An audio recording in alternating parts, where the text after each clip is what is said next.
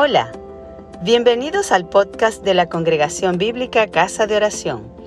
Esperamos que disfrutes este mensaje y que sea de bendición.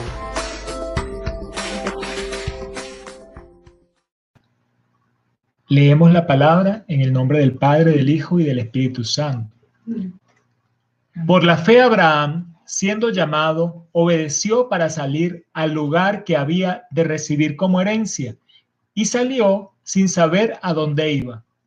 Por la fe habitó como extranjero en la tierra prometida, como en tierra ajena, morando en tiendas con Isaac y Jacob, coherederos de la misma promesa, porque esperaba la ciudad que tiene fundamento, cuyo arquitecto y constructor es Dios. Por la fe, también la misma Sara, siendo estéril, recibió fuerza para concebir, dio a luz aún fuera del tiempo de la edad, porque creyó al que era fiel, quien le había prometido. Por lo cual también de uno, y ese ya casi muerto, salieron como las estrellas del cielo en multitud, y como la arena innumerable que está en la orilla del mar. Conforme a la fe, murieron todos estos sin haber recibido lo prometido, sino mirándolo de lejos y creyéndolo y saludándolo y confesando que eran extranjeros y peregrinos sobre la tierra, porque los que esto dicen claramente dan a entender que buscan una patria, pues si hubiesen estado pensando en aquella de donde salieron, ciertamente pues tenían tiempo de volver, pero anhelaban una mejor, esto es celestial, por lo cual Dios no se avergüenza de llamarse Dios de ellos, porque les ha preparado una ciudad. Amén.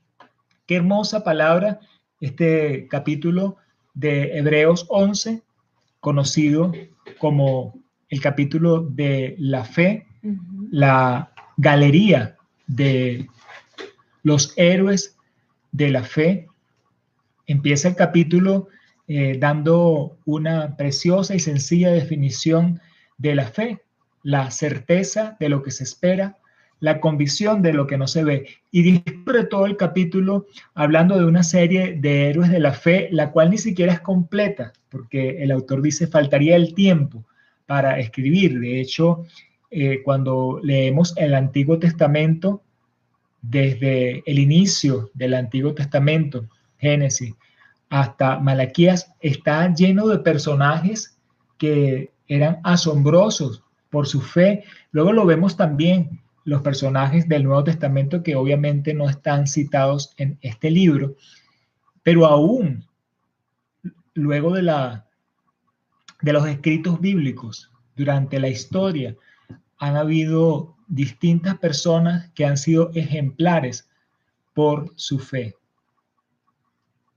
El reto que se nos hace a nosotros es si nosotros vamos a pasar a formar parte de esta galería si nosotros vamos a ser esas personas que prevalecen en la fe.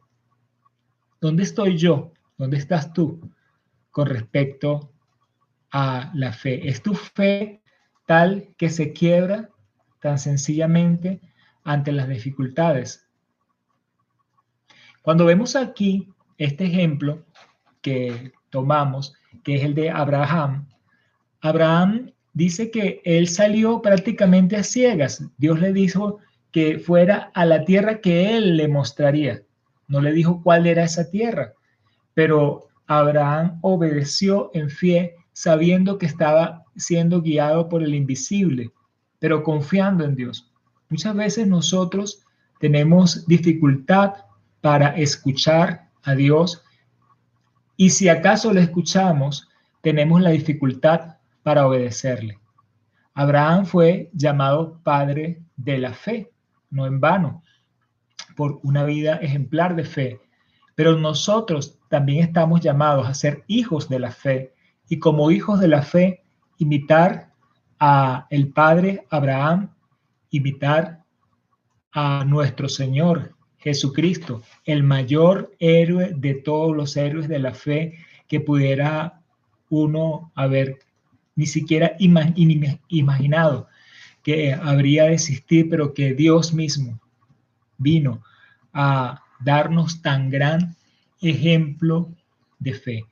Entonces Abraham salió por obediencia, por la fe, sin saber hacia dónde iba y habitó como extranjero. Y es interesante, eh, algunos de nosotros que somos nacidos en Venezuela, algunos de nosotros estamos o están fuera del país, están fuera de esta patria, a lo mejor eh, tienen ese apego por la patria. Pero fíjate que nosotros, nuestro principal apego debería ser a la patria celestial. El Abraham estuvo en la tierra prometida como tierra ajena, pero nos dice aquí que él esperaba una ciudad con fundamento, cuyo arquitecto es constructor, es Dios. Es decir, que su mirada estaba más allá, no estaba en esta tierra, no estaba en la tierra de Arán, a la cual, de la cual él salió, pero tampoco estaba de la tierra de Canaán, en la cual él estaba habitando como extranjero y que era una tierra que se le había prometida que en algún momento eh, su descendencia la conquistaría.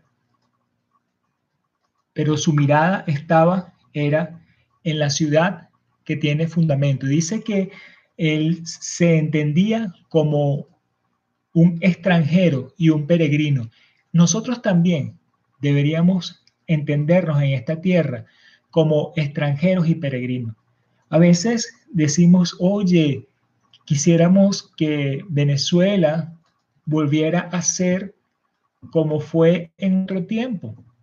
Quisiéramos volver a esos tiempos de prosperidad, de bonanza que tuvo el país. O a veces decimos, no, quisiéramos que vinieran a un tiempo mejores, porque aquellos tiempos también fueron caracterizados por mucha crueldad, este, incredulidad y tantas otras cosas.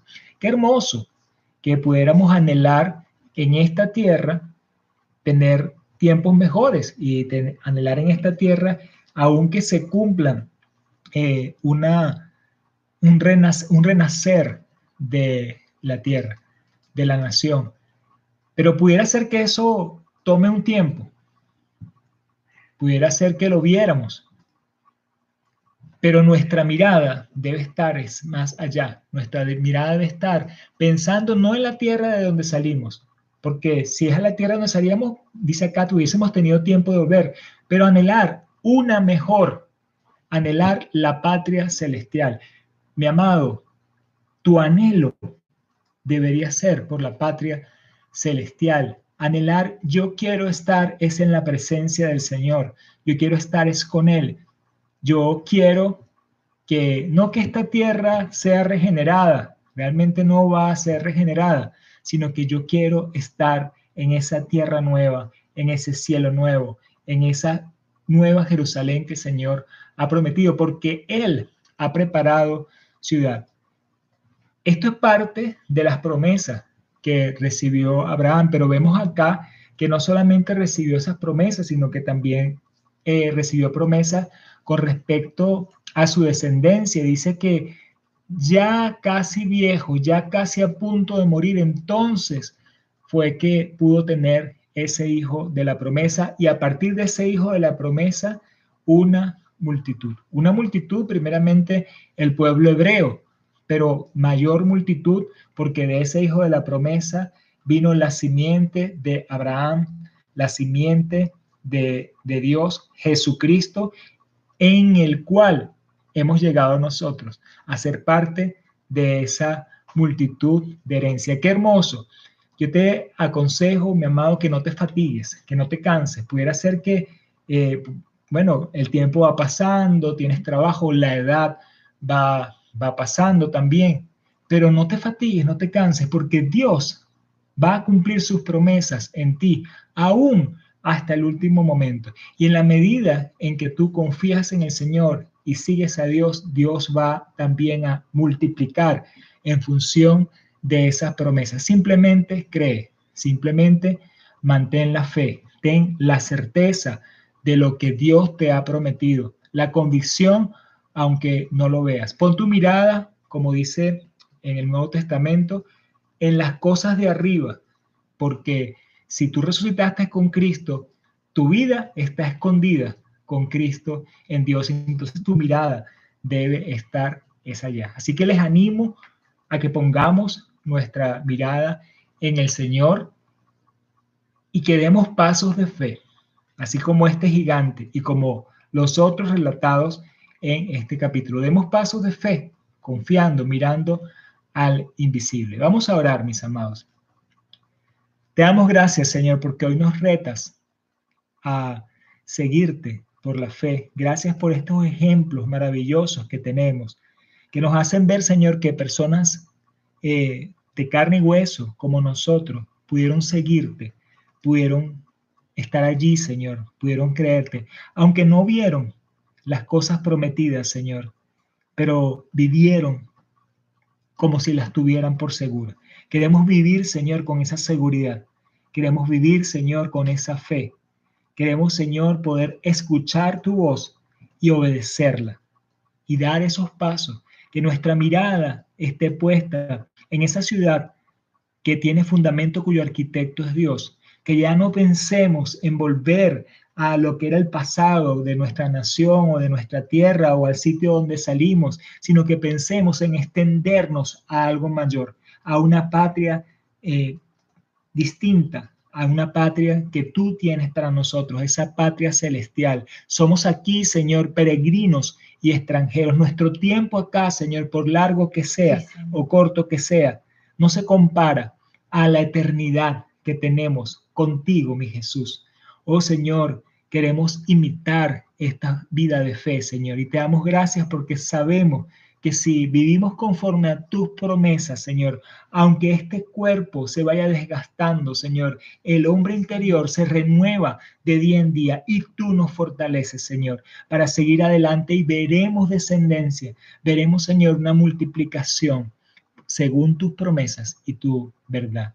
Te damos muchas gracias en Cristo Jesús. Amén. Gracias por escucharnos. Si te gustó, compártelo con tus amigos.